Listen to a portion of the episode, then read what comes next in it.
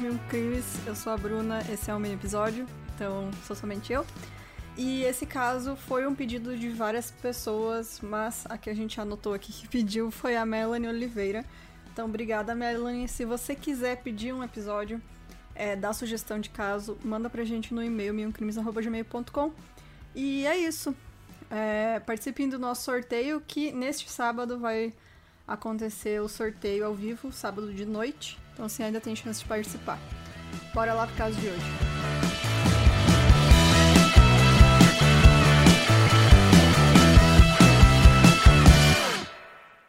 Então, a Araceli Cabreira Sanches Crespo era a segunda filha do Gabriel Crespo, que era eletricista, e de Lola Sanches. Ela tinha um irmão de 5 anos mais velho que ela, que se chamava Luiz Carlos.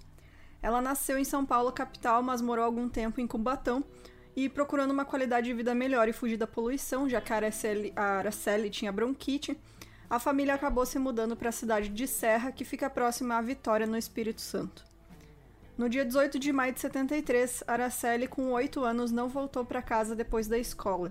Ela costumava ir voltar da escola de ônibus, e a Lola, a sua mãe, declarou que tinha pedido que Araceli fosse liberada mais cedo da aula para não perder o ônibus de volta para casa, já que o horário do término da aula da menina não batia com o horário de ônibus, que o ônibus passava. Na, na, saída da escola, então, a Araceli foi vista por um adolescente que estava num bar em frente ao ponto de ônibus, e de acordo com esse adolescente, ela ficou brincando com um gato por lá. Naquela noite, o pai da Araceli fez uma busca pelo caminho até a escola, pensando que ela poderia ter ido a pé para casa, mas a menina não foi encontrada. A princípio, a família acreditou que se tratava de um sequestro e distribuiu cartazes com fotografias da menina pela cidade. Seis dias depois, no dia 24 de maio, o corpo dela, já em estado avançado de decomposição, foi encontrado nos fundos do Hospital Infantil de Vitória. Inicialmente, o Gabriel, o pai da Araceli, reconheceu o corpo. No dia seguinte, ele acabou falando que o corpo não era da filha dele, mas meses depois foi constatado que o corpo era mesmo da Araceli, com resultados dos exames, que saíram depois. Os suspeitos do crime pertenciam a duas famílias influentes do Espírito Santo, que eram o Dante de Barros Michelini, o Dantinho, Dante de Brito Michelini, o pai do Dantinho, e o Paulo Constantin, é, Relau. Diante. Dante Michelini era muito influente junto ao regime militar, enquanto Paulinho era filho de Constantin Relau, de família igualmente poderosa. Eles eram conhecidos na cidade como usuários de drogas que violentavam garotas menores de idade. A mãe da Araceli, a Lola, chegou a ser apontada como suspeita também. A teoria era de que a Lola usava a própria filha como mula para entregar drogas a Jorge Michelin. Ela era boliviana e veio para o Brasil já adulta e supostamente estaria trazendo drogas do país natal para vender aqui. Em entrevista ao Globo Repórter de 77, o promotor Vomal Bermudes explicou a quem se destinavam as acusações. O Dante Michelini, pai, pesa a acusação de haver mantido a menor em cárcere privado dois dias no sótão do seu bar em Camburi. Contra os dois, o Dante Filho e o Relau pesam as acusações de haverem os dois ministrado a infeliz menor tóxicos e haverem ainda de maneira violenta mantido o congresso carnal com a infeliz menina. Então, isso tudo ele fala na entrevista. Dante teria usado a influência dele com a polícia para dificultar as investigações, e além disso, testemunhas-chave do processo morreram durante as investigações, e no fim, nenhuma das teorias da polícia foi confirmada.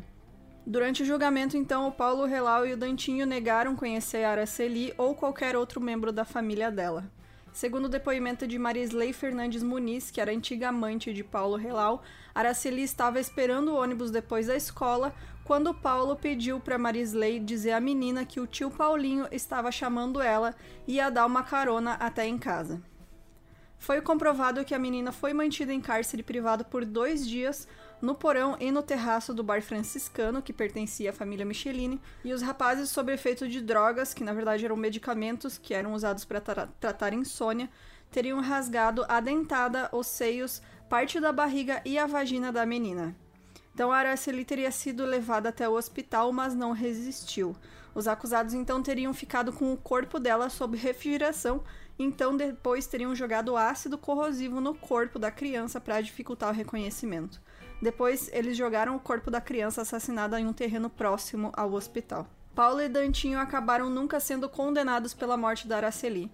De acordo com o relato de José Louzeiro, que é autor do livro Araceli, Meu Amor, que inclusive foi censurado na época da ditadura militar a pedido dos acusados, o caso produziu 14 mortes, desde possíveis testemunhas até pessoas interessadas em desvendar o crime.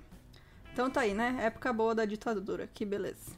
O sargento José Homero Dias foi morto com um tiro nas costas quando estava prestes a concluir a investigação, e isso fez com que o caso ficasse parado por algum tempo.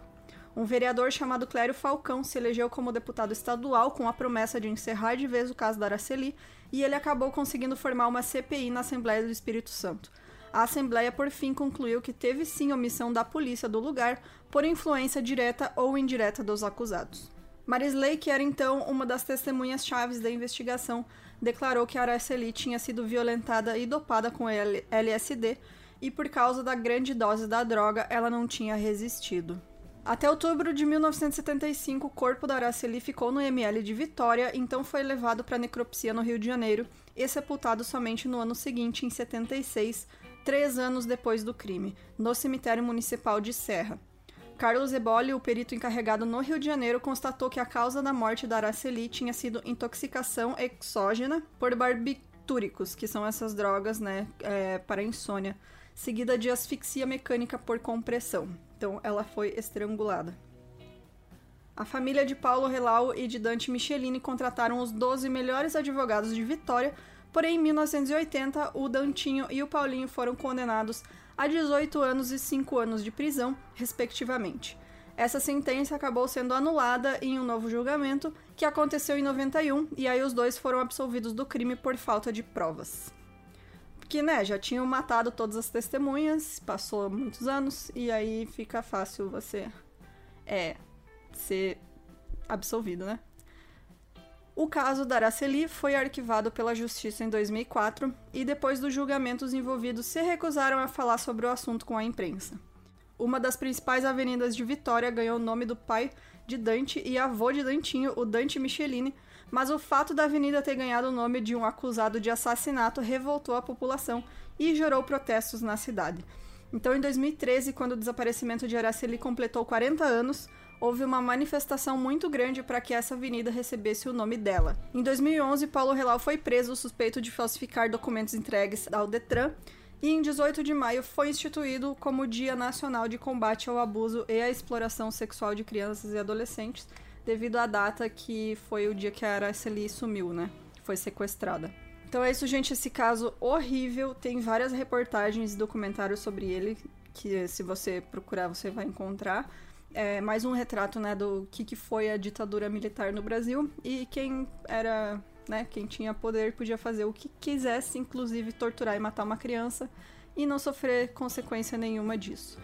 É isso, gente. Se vocês quiserem mandar sugestão, como eu falei no começo, manda para o nosso e-mail, meioncrimes.gmail.com. E se você quiser nos apoiar, entra lá no site, vai ter a seção de apoiadores. É, até semana que vem. Tchau!